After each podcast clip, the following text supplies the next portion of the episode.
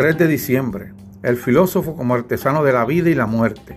La filosofía no promete al hombre conseguirle algo de lo exterior, sino estará aceptando algo extraño a su propia materia. Al igual que la materia del arquitecto es la madera y la del escultor el bronce, así la propia vida de cada uno es la materia del arte de la vida. Epícteto. La filosofía no es una actividad ociosa propio solo de académicos o adinerados. Es una de las actividades más esenciales que un ser humano puede adoptar. Para Henry David Thoreau, su objetivo es resolver los problemas de la vida, no solo en teoría, también en la práctica.